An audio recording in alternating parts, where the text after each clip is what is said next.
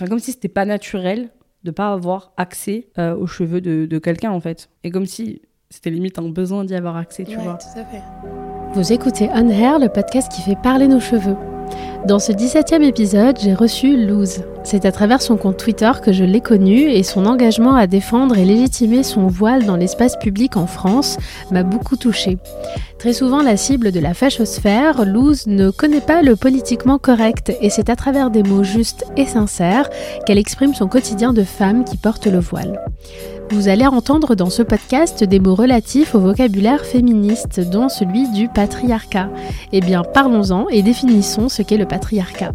Alors, d'après le Larousse, le patriarcat est une forme d'organisation sociale dans laquelle l'homme exerce le pouvoir dans le domaine politique, économique, religieux ou détient le rôle dominant au sein de la famille par rapport à la femme.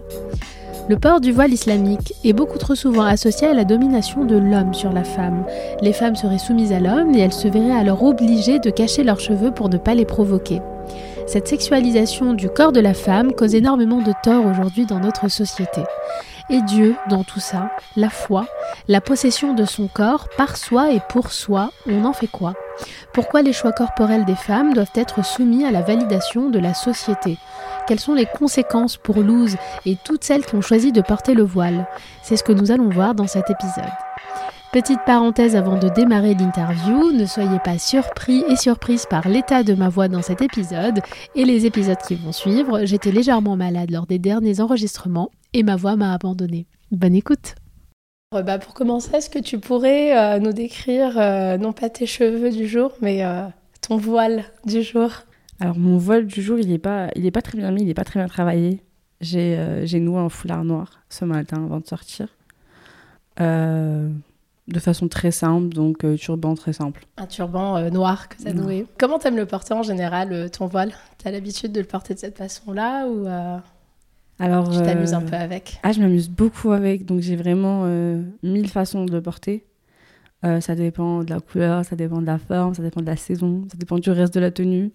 Donc je peux aussi bien le mettre en, en hijab euh, genre plus classique, euh, en turban, mais du coup mille et une façons de nouer un turban. Donc voilà, ça, ça dépend. Et tu portes depuis combien de temps? Depuis, depuis 7 ans et demi, ouais, je l'ai mis euh, quand j'avais 14 ans. Est-ce que tu peux nous raconter un petit peu euh, ton cheminement entre l'avant et l'après? Qu'est-ce qui s'est passé? Comment euh, comment tu es parvenu en fait à prendre cette décision et à te dire bon bah là c'est le moment, je vais porter le voile? Alors, euh, en fait, c'était hyper naïf parce que, comme je t'ai dit, j'avais 14 ans, du coup, j'étais euh, bah, relativement jeune. Et euh, donc, j'ai discuté avec une amie, Yasmina. donc, on discutait, on se disait, mais en fait, le, le- hijab, c'est quand même obligatoire, non, à la base, en islam. Et on discutait de cette obligation et du sens qu'elle prenait, etc. Et je m'étais dit, mais bah, je, je vais, je, vais, je vais grave le porter. Et moi, dans ma famille, il n'y avait pas de femme qui portait le voile. Donc, quand j'ai annoncé à mes parents euh, que, je, que je voulais euh, porter le hijab, ils ont, euh, bah, ils ont tout de suite refusé en fait. Donc ça, ça a été tout de suite la confrontation. Mon père a été catégorique sur cette question. Je sais même pas comment il a réussi à évoluer dessus d'ailleurs. Genre miracle. et puis, euh, et puis donc j'ai pas pu le porter tout de suite parce que j'étais en conflit avec mes parents sur cette question pendant, pendant de longs mois. Et ensuite donc je l'ai mis. Je me souviens c'était un samedi. C'était euh, Tu 10 du jour de la semaine, ouais, c'est ouais. énorme. C'était un samedi, c'était le 19 mai 2000, 2012. Gravé dans le marbre. je te jure. C'était à midi et demi. Non, je déconne. et genre, du coup, ce jour-là, en fait, bah, comme d'habitude, je, voilà, je suis en train de confronter mes parents parce que j'avais pas lâché l'affaire, tu vois. Sur cette question, j'étais là, non, mais je fais quand même ce que je veux. Enfin, c'est mes cheveux, le hijab, il est sur ma tête, non, non, non. Et là, ma mère, elle avait pris ma défense, elle avait dit à mon père, non, mais franchement, t'abuses, euh, laisse-la faire, etc. Ma mère, m'avait dit, mais t'es sûre, tu vas pas l'enlever plus tard? Euh. Et moi, je lui ai dit, mais en fait, c'est pas irréversible. Au pire, si j'ai envie de l'enlever, je l'enlèverai. En fait, mes parents, ils avaient super peur de, bah, de l'islamophobie. Ma mère, elle me disait, mais ça va te fermer des portes professionnellement. Euh, attends d'être au moins adulte pour prendre un- un- une telle décision qui aura un tel impact sur ta vie. Et moi, je n'avais pas les choses comme ça parce que, bah, parce que j'avais 14 ans, mais quand je regarde en arrière, elle avait peut-être pas totalement tort. J'étais euh, complètement inconsciente, en fait, euh, quant à, hum, à toutes les conséquences que ça allait amener. Euh, et surtout, je me disais, mais au, pire, si c'est trop dur, tu l'enlèveras. Bon, maintenant, je suis en mode, non, go, go détruire le patriarcat, tu vois. du coup, bon, ce jour-là, j'ai eu gain de cause. Parce que ma mère avait pris ma défense. Et du coup, mon père m'a dit Bon, bah, fais ce que tu veux. Donc, moi, j'ai dit Ok, je fais ce que je veux. Et, euh, et j'avais rien à mettre pour sortir. Et je devais aller sortir, je devais aller rejoindre une amie à la gare. Et du coup, je me suis dit Bon, euh, j'ai dit à ma sœur Rénoir m'habiller et tout. Du coup, j'ai rafistolé une tenue à peu près correcte, pas trop moche. Et j'ai pris un hijab, euh, bah, pas terrible non plus, violet. bizarre. en violet bizarre. et du coup, je l'ai mis. Euh, et je suis sortie donc, pour la première fois en hijab. Donc, c'était un samedi. Je suis pas tout de suite allée en cours. Et c'était. C'était super agréable. J'étais trop, enfin, j'étais, j'étais grave émue. En plus, j'avais marché longtemps dans la rue. J'avais fait tout mon quartier. Tout le monde me regardait en mode, ok. Mais personne, euh, personne ne m'en a parlé. Genre, ah, ça y est, t'as sauté le pas. Non. Mm. Je crois que les gens n'osent pas forcément. Et puis, euh, après, bah, le lundi, je suis, allée, je suis allée au collège, du coup. J'étais en, troisième. Euh, et donc, au collège, euh, ce que j'ai fait, c'est que je l'ai enlevé un peu loin de mon bâtiment parce que je voulais pas que, que tout le monde me voit, en fait. J'avais pas envie d'être bah, questionnée, d'être interrogée. Donc, avec ma meilleure amie, on était un peu loin. Et puis, je l'avais enlevé en, cachette. Et je l'avais juste dit à mes copines en argument. En secret. Ouais, en secret, vraiment, dans la cour de récréation. genre, à midi, je vais mettre un voile. et euh, elles avaient super bien réagi. Enfin, franchement, c'était trop mignon. Euh, c'était trop mignon, elles avaient trop bien réagi, euh, elles étaient trop contentes pour moi, alors que pas nécessairement musulmane, hein, même pas forcément à l'aise avec, avec, avec ça, etc. Et franchement, c'était c'était trop mignon. Bon, après, c'était moins mignon quand, quand l'administration du collège s'en est rendu compte. Et plus tard au lycée. au collège, j'étais déjà réputée pour être l'élève, euh, bon, certes, très bon élève, mais quand même, quand même vachement insolente, quand même vachement euh, un peu trop en colère, qui dit un peu trop tout, euh, qui pose des questions gênantes en cours d'histoire. Enfin, j'étais celle-ci. Voilà, j'étais celle-ci. Et du coup, quand, quand j'ai porté le voile, en fait, on m'a convoqué pour, pour me demander, genre, ok, super, mais qu'est-ce qui s'est passé? Ils n'ont ils ont pas pensé que j'avais été forcée en me disant justement, mais toi on te connaît, on va pas te forcer, mais qu'est-ce qui t'a pris euh, Puis comme il connaissait ma mère et qu'elle ne le portait pas, et mes sœurs et qu'elle ne le portait pas, il comprenait vraiment pas euh, bah, ce qui s'était passé entre temps. Donc euh, j'avais pas, j'avais pas nécessairement discuté, j'avais juste dit bah j'ai pris une décision, je le portais pas au collège, enfin point barre.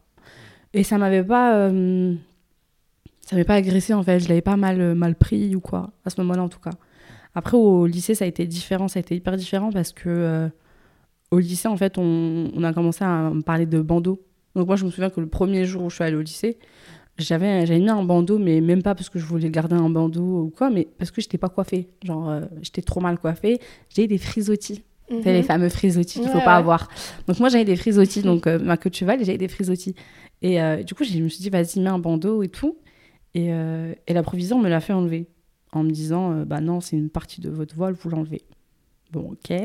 Du coup, j'étais super mal à l'aise toute la journée parce que, parce que pour moi, j'étais pas coiffée en fait. Mhm. Et, euh, et ça s'est jamais arrêté au final. J'ai été harcelée tout le lycée. Et après aussi, à la fac aussi. Et je ne me rendais pas compte, je voyais pas, pas, ça comme du harcèlement. Parce que justement, avec les autres euh, élèves, ça se passait bien.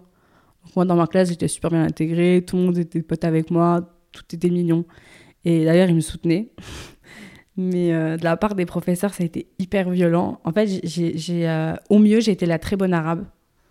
Euh, bon, certes, musulmane, elle porte le voile, mais bon, au moins, elle, c'est par choix. Au mieux, j'avais ce rôle-là de, de l'exception qu'il avait choisi. Et, et, au pire, j'étais, partisan d'un islam politique et je, j'attaquais les droits des femmes. Genre, je me faisais interpeller dans, dans le couloir. On me disait, mais Genre, une fois, une prof qui m'a fait ça, elle, m'a trop choquée et, euh, je la connaissais même pas, elle me connaissait pas non plus. Elle m'a interpellée, elle m'a dit On est en France. Et genre, j'avais juste une robe longue. Tu sais, une robe longue noire que j'avais achetée, euh, je sais plus, chez Mango, je crois, un truc comme ça. Et euh, je lui dis Bah ouais, enfin, je, je, sais où je suis. Et elle me dit Non, mais votre robe et tout. Je lui dis Mais c'est une robe longue, enfin, et alors? Et elle a fait un scandale les femmes se sont battues en France pour porter le pantalon. Genre, elle m'a fait tout un discours, soi-disant féministe. Et euh, donc, moi, d'ailleurs, je suis allée voir la proviseure. Je lui ai dit, écoutez, moi, on m'a dit ça, c'est à ça, c'est pas, c'est pas acceptable. Et, euh, Et là, la professeure, elle me dit Ouais, mais moi, je comprends, vous savez, moi aussi, je suis féministe. Et euh, clairement, je m'interroge Mais pourquoi vous faites ça? En plus, vous êtes là, vous portez des robes longues, vous couvrez vos cheveux, vos cheveux sont trop beaux. Elle commence à toucher mes cheveux. Enfin, vraiment un Ah truc ouais. surnaturel. Ouais, moi, j'étais dans- vraiment dans un truc où je. je- Et c'est comme ça que j'ai rencontré le féminisme au final. C'est dans ce truc-là où je me suis dit, ah ouais, d'accord, genre, euh, c'est ça le féminisme, super. Et je me, je me disais, mais. Enfin, pourquoi elles respectent pas mon choix? Si elles veulent que les femmes fassent ce qu'elles veulent, bah, moi, c'est ce que je veux. Et enfin, forcément, blocage, incapacité à entendre ce que j'avais à dire. Et euh, bah, conflit, harcèlement.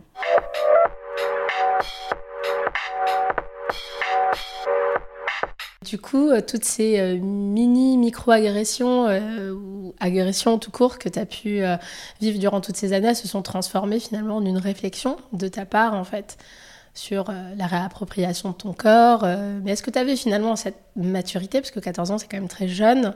On t'a un peu bousculé là-dedans finalement, alors qu'à la base, toi, tu avais simplement choisi de porter le voile pour des raisons euh, spirituelles et religieuses? En fait, vraiment à la base, bah, comme je te l'ai dit, moi je me suis dit, bon, ok, islam, je priais depuis quelques temps et je me suis dit, bon voilà, c'était une façon de se rapprocher de Dieu. Et voilà, j'y voyais un sens spirituel ultra fort.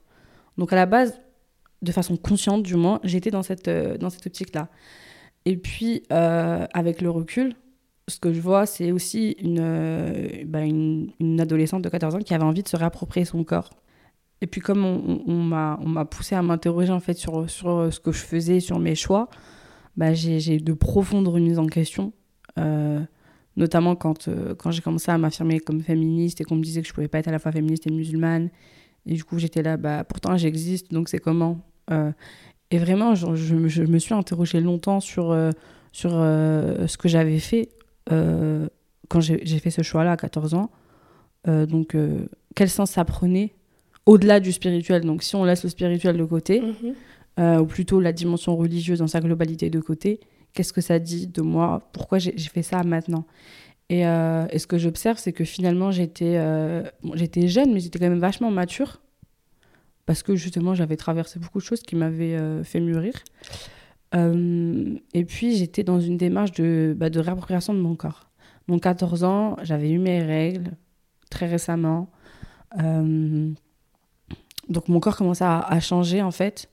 Donc, j'avais des hanches qui se développaient, j'avais bah, j'avais ma poitrine qui commençait à se développer aussi, et j'avais des bah, premiers harcèlements sexuels, évidemment. Donc, de part bah, de profs, d'élèves qui me disaient Ah, mais hein, hein, hein, tes seins, ils ont grossi. C'était des petites blagues. hein. Mais moi, enfin, moi-même, je le voyais, j'étais super mal à l'aise avec ce, corps qui changeait. Et, euh, et surtout mal à l'aise parce que ce corps changeait, mais les, gens se permettaient justement de, bah, de toucher, de, d'interroger, de, parler dessus. Et, et ça, me, bah, ça me choquait en fait, ça me choquait parce que j'avais jamais vu ça de façon si flagrante. Et donc j'ai voulu me réapproprier mon corps, euh, pas, euh, pas dans le sens où genre, je, le cache, mais plus dans le sens où je, je voile et dévoile euh, ce que j'ai envie. C'est-à-dire qu'en plus, je sais exactement ce que je fais. C'est-à-dire qu'il y a des matins où je suis d'humeur à être en gilbab et je mets un gilbab. Il y a des matins où je suis d'humeur à mettre un turban et, euh, et une tenue bah, moins couvrante. Et ben je, je fais ça aussi. Un gelbab, c'est euh, quand tu couvres euh, Ouais. davantage ton corps en fait. C'est ça. c'est une tenue C'est une tenue hyper fluide et donc hyper, euh, ouais, hyper couvrante en fait. hyper couvrante, ouais. ouais. Enfin, je veux dire, voilà, même maintenant, mais je j'ai pas de. Genre, j'ai pas, pas atteint un niveau de couvrance qui serait régulier. Enfin, je, je pense pas que ça prenne de sens spirituellement, enfin, en tout cas, à mon sens, à moi, dans ma lecture des choses.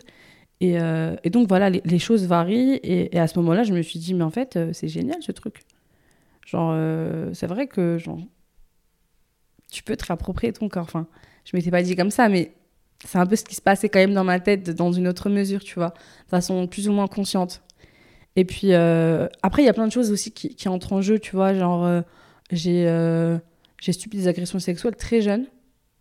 Et je pense pas que, que ça soit complètement étranger, en fait, à ce choix-là. Je pense qu'il y a quand même un, un lien quelque part, dans le sens où j'avais besoin, à 14 ans, j'avais déjà besoin, malheureusement, parce que patriarcat, déjà besoin de me réapproprier mon corps d'une façon euh, euh, puissante, j'ai envie de dire. Et euh, ça a été le hijab. C'est passé, par, c'est passé par le hijab. Ouais. Cacher ses, ses cheveux, parce que c'est ça finalement aussi, porter le hijab. Cacher ses cheveux, c'est un acte fort. On sait à quel point les cheveux sont un signe de féminité. Dans, notre, dans notre société, en fait, hein, quel que soit le pays d'où on vient. Enfin, le cheveu est un signe fort de féminité. Question naïve, mais est-ce qu'on deviendrait pas moins femme en cachant ses cheveux, finalement? Quel est ton point de vue là-dessus? Je pense qu'il y a beaucoup de ça dans, la perception qu'on a du hijab. Il y a beaucoup de c'est moins femme. Et c'est pour ça que c'est bien, parce que du coup, c'est pudique, nanana, nanana. Euh, moi, je moi, je suis pas d'accord. Je, je suis pas du tout d'accord. Je pense que. Enfin, déjà, il faudrait définir la féminité. Tout à fait. Qu'est-ce que la féminité? Enfin.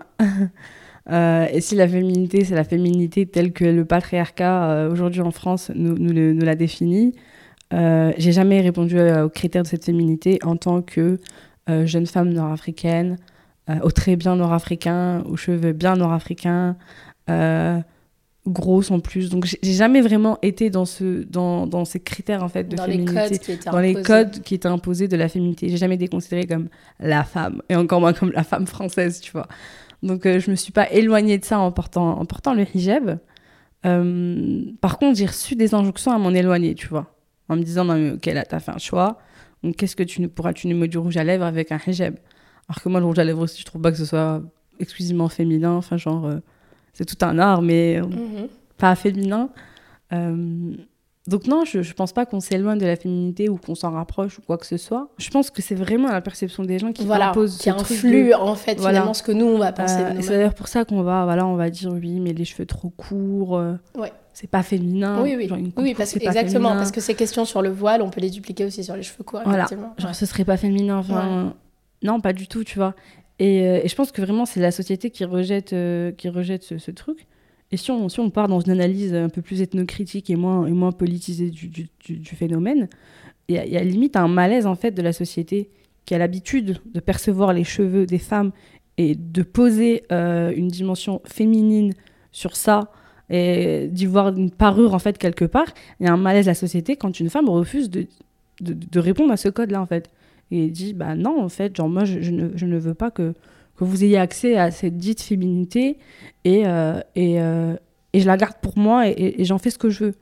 Il y a un malaise en fait, il y a un énorme malaise et c'est d'ailleurs pour ça qu'on me demande souvent genre et ça c'est ça c'est super intéressant parce que ça me fascine euh, de, de voir ça. On me demande tout le temps comment sont mes cheveux? Et, les femmes vont plus loin. Les femmes me demandent de voir mes cheveux. Donc souvent, on m'a demandé Mais t'as pas une photo Tu peux pas montrer vite fait euh, J'ai trop envie de te voir et que. Ou alors, la première fois qu'une femme va me voir, euh, notamment une femme blanche, si une femme blanche perçoit mes cheveux, euh, tu peux être sûr qu'elle va rester dessus pendant 30 minutes. Parce que pour elle, voilà, elle va toucher. Ah, mais ok. Ah, mais ah, ok, ça change et tout. Enfin, il y a ce truc de. Enfin, comme si c'était pas naturel de pas avoir accès euh, aux cheveux de, de quelqu'un en fait. Et comme si c'était limite un besoin d'y avoir accès, tu vois. Tout à fait. Il y a une fascination finalement. Ouais, il y a une fascination qui est immense et qui est vraiment en fait, c'est un peu orientaliste au final. Hein. Euh, parce qu'il y, y, a ce truc de euh, c'est mystérieux, j'ai envie de savoir, j'ai envie de savoir ce qu'il y a derrière. et puis du coup, les gens me demandent ouais, mais je sais pas, dis-moi au moins si t'es brune je suis là dans mes frères, regarde mes sourcils. Enfin, ça quand même, tu peux le deviner. Mais les gens veulent des détails, tu vois. Et puis ils veulent surtout un truc hyper. Euh, enfin, ils ont envie que je décrive Jasmine, en fait, tu vois. J'ai de longs cheveux. Il ne m'avait pas enlevé, je m'étais enfuie. Oh, ciel. Oh, c'est affreusement contrariant.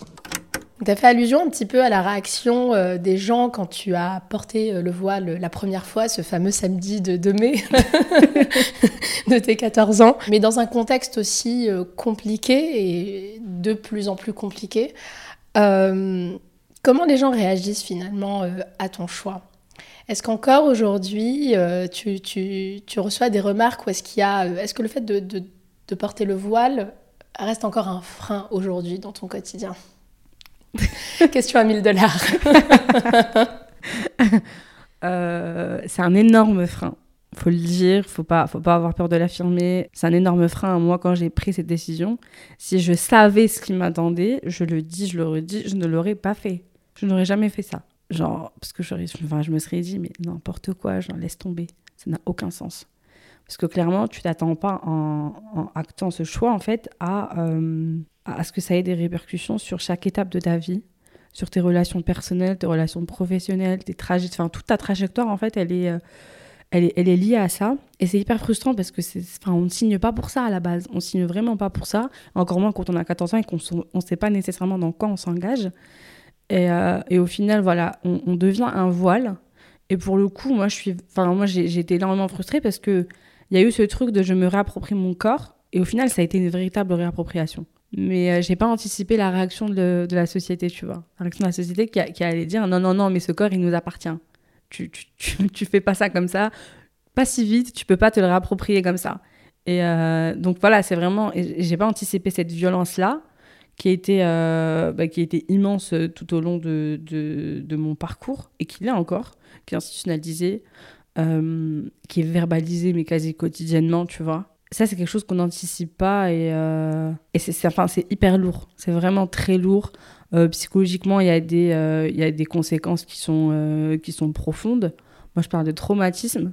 Genre, aujourd'hui, le fait de porter le voile en France, ça, ça expose à des, de, de profonds traumatismes, desquels on ne peut pas se débarrasser comme ça. Après, ça ne veut pas dire, ouais, mais du coup, parce que du coup, ce qu'on me répond quand je dis ça, c'est, mais du coup, enlève-le. mais c'est pas comme ça que ça fonctionne, en fait. c'est pas comme ça que ça fonctionne, dans le sens. Et c'est là qu'en fait, mon, mon voile va prendre un sens politique et un sens féministe et un sens décolonial. Et euh, c'est des mots que j'aurais jamais mis sur mon voile si j'avais pas été dans une société euh, raciste et sexiste, tu vois. Et, euh, nécessairement, en fait, bah, là, ça prend ce sens et, et je me dis que, que, que, je peux pas que je peux pas juste me conformer en fait à la civilité, comme disait Macron. Je peux pas me conformer à cette civilité qui, ne serait pas la mienne.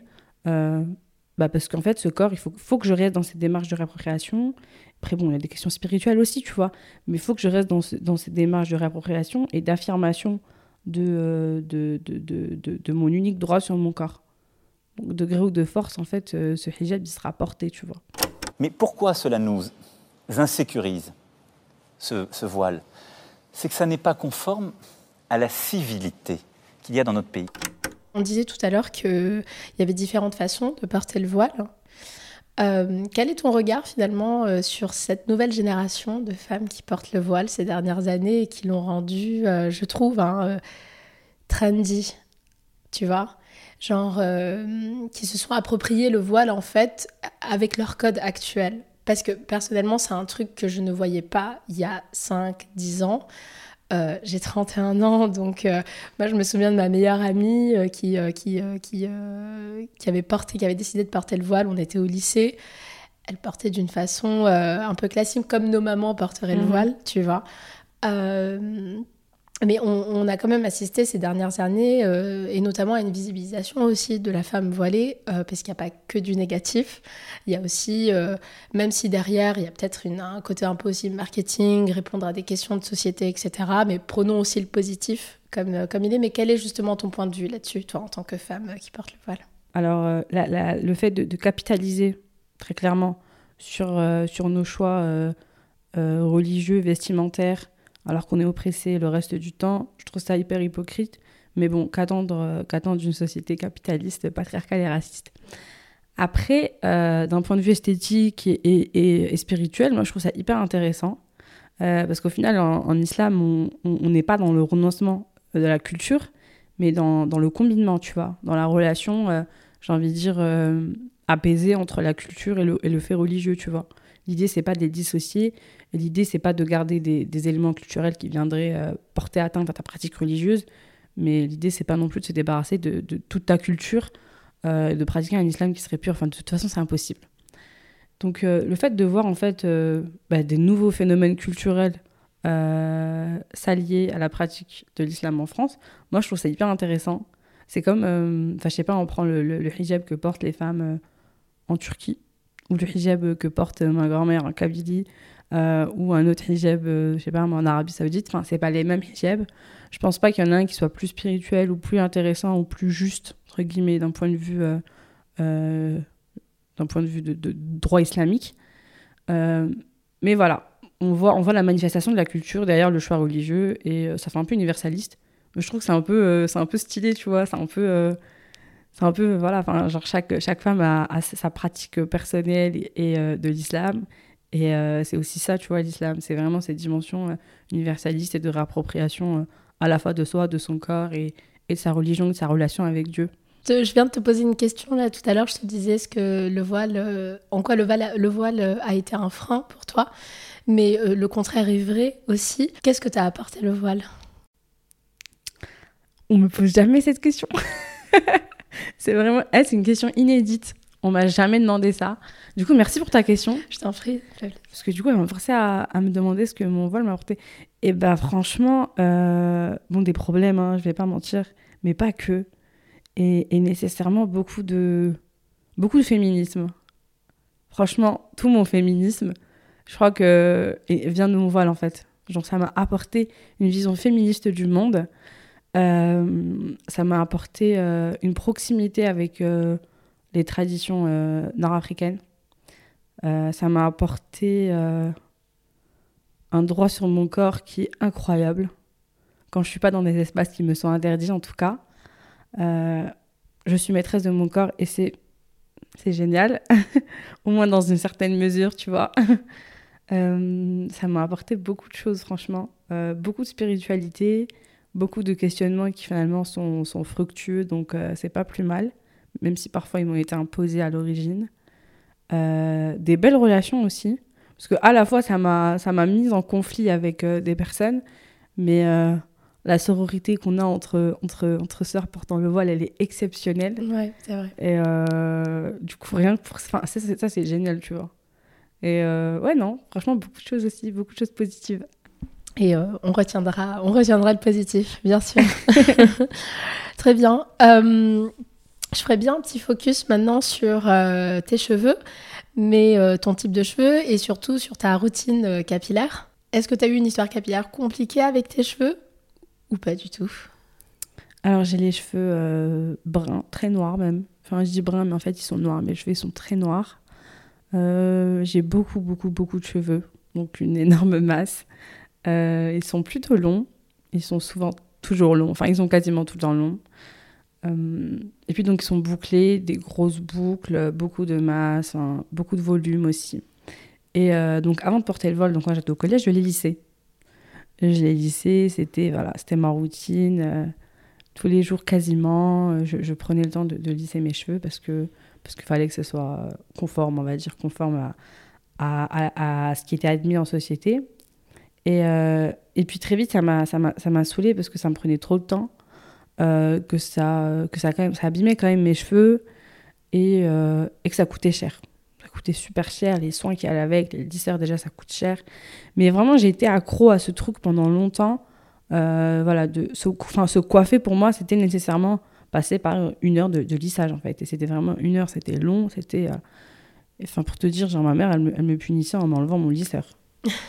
Partant en week-end, et quand on avait, euh, je sais pas, on avait passé une mauvaise semaine avec mes sœurs, parce qu'on se disputait tout le temps, etc., elle nous enlevait nos lisseurs. On n'avait pas de lisseur pendant tout le week-end, donc pendant le week-end, tu sortais pas, t'appelais une copine pour qu'elle te ramène son lisseur, ou alors tu te bouclais les cheveux. Mais là, attention, euh, comme on avait dit tout à l'heure, tu vois, se boucler les cheveux, ça, ça demandait nécessairement d'avoir des boucles parfaites. Donc c'était retravailler ces boucles-là avec des produits, avec euh, un fer à boucler, enfin. Et c'était bah, c'était tout aussi long et c'était tout aussi euh, éprouvant, euh, pas pour mes cheveux. Donc j'ai, après j'ai arrêté. Euh, un peu avant de porter le voile, déjà j'avais arrêté par manque de temps, par flemme, par, par négligence en fait quelque part. Enfin, en tout cas, je sentais que je négligeais mes cheveux à ce moment-là. Mais j'aimerais quand même. Excuse-moi, tu, tu disais que ta maman te confisquait ton lisseur? Ouais. Là, tout de suite, je fais un parallèle avec les mamans qui confisquent l'iPhone. Donc, euh, c'est vraiment, c'était la punition, quoi. Ah, Genre, c'était la punition. euh, En plus, c'était l'ultime punition, tu vois. t'es puni, quoi. T'es Ouais, puni, t'as pas lisseur, tu- tu te démerdes, tu vois. Je trouve ça excellent. Euh, Très bien. C'est limite une anecdote, en fait. C'est ton anecdote, euh, ton anecdote cheveux, finalement. Je te jure.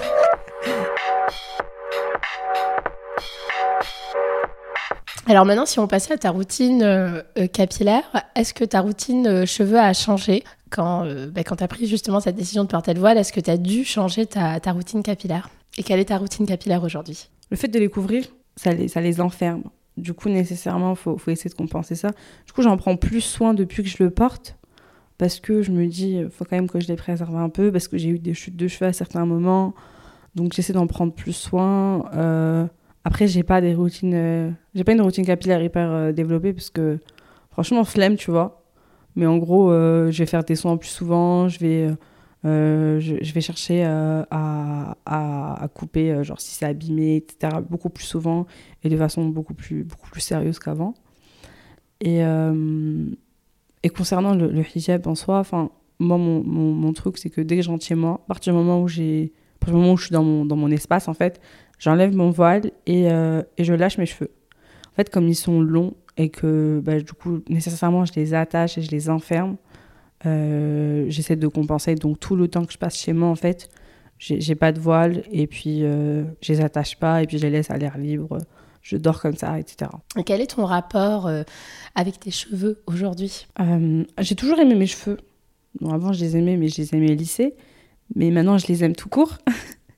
Euh, et, j'ai toujours pris soin de mes cheveux, j'ai toujours voulu quand même en prendre soin, moi un minimum. Euh, donc, euh, non, je, je, je, me coiffe et puis. Enfin, je me coiffe, t'as compris quoi. Genre, tu, les entretiens quoi. Ouais, je les entretiens quoi. Je les entretiens au quotidien. pour moi en fait, parce que c'est juste hyper désagréable d'avoir des cheveux mal entretenus des cheveux bah, qui, qui, qui, sont dans un état je sais pas c'est pas pas agréable même pour même pour le, le tu sais juste la sensation tu vois t'es là t'es posé enfin c'est pas agréable.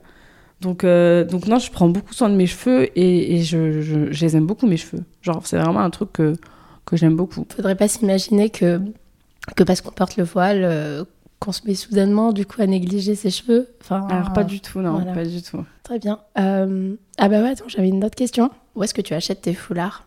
Genre, est-ce que tu as euh, des foulards euh, en particulier, euh, une, des matières en particulier que tu apprécies, une marque Où est-ce que tu t'approvisionnes tu... Je vais pas me lancer dans des mots que j'arrive pas à prononcer. Approvisionner. Où est-ce que tu t'approvisionnes Où est-ce que tu t'approvisionnes? Un peu partout. En fait, j'adore avoir des foulards originaux, tu vois. Donc, c'est vraiment un peu partout. En plus, je suis une acheteuse un peu compulsive, tu vois. Euh, je suis pas du tout raisonnable. Donc, euh, je peux acheter du foulard euh, en même temps, comme je peux ne pas en acheter pendant longtemps parce que je suis pas tombée sur un truc qui m'a fait craquer. Donc, c'est vraiment un peu partout, bah, dans, toutes enfin, dans, dans des magasins de, de fringues, pas dans des boutiques spécialisées communautaires, d'ailleurs à tort, parce que franchement, je devrais leur donner mon argent à elles. Et ça, c'est un truc que je devrais, que je devrais changer. Après, quand je vais dans un pays euh, où la population est majoritairement musulmane et que du coup les hijabs sont beaucoup euh, vendus, généralement, j'en achète beaucoup. Tu sais, j'achète mes basiques, tu vois. Je prends des basiques, je prends les couleurs euh, les plus, que je porte le plus dans, dans, ce genre de, de, situation. Après, voilà, comme je t'ai dit, je porte mon foulard dans des, dans des formes qui sont parfois, qui sont parfois un peu what the fuck. Des fois, je les invente. Donc, euh, il, me faut, il me faut plusieurs matières différentes, il me faut plusieurs couleurs, plusieurs imprimés différents. Et j'ai vraiment des. Enfin, des fois, je récupère des, des foulards euh, de ma grand-mère, des fois, je récupère des trucs que ma mère me sort, je sais d'où, genre, elle est là, là. Je sais pas, elle me sort un foulard, je dis, mais tu vas le jeter, il est trop beau, donne-le-moi, tu vois. Donc, vraiment, j'adore avoir des foulards originaux. Euh, et je réussis avec des bijoux originaux, et, et ça y est, je suis moi. Est-ce qu'il y a un point qu'on a abordé que tu voudrais creuser ou que tu sens que tu n'es pas, allé jusqu'au bout de la réflexion? Ouais, peut-être j'ai envie de dire, euh, j'ai envie d'insister sur le fait qu'il n'y euh, a pas de sens prescrit euh, du port du hijab, tu vois. Genre, il y a la dimension spirituelle, il y a, y a l'humilité, tu. Comme je t'ai dit, genre par exemple, on lit souvent ça aux hommes, comme si nécessairement le fait de porter le voile, c'était la préservation pour un mari. Euh, lol, quel mari déjà. Et, et, du coup je trouve ça hyper dommage et hyper réducteur. Même dans les cercles religieux on, peut entendre ça. Et c'est euh, vachement réducteur. Enfin moi je, je, pense que même spirituellement le sens il est beaucoup plus loin que ça. Euh, tu sais je sais pas par exemple quand on prie entre femmes on prie quand même couverte.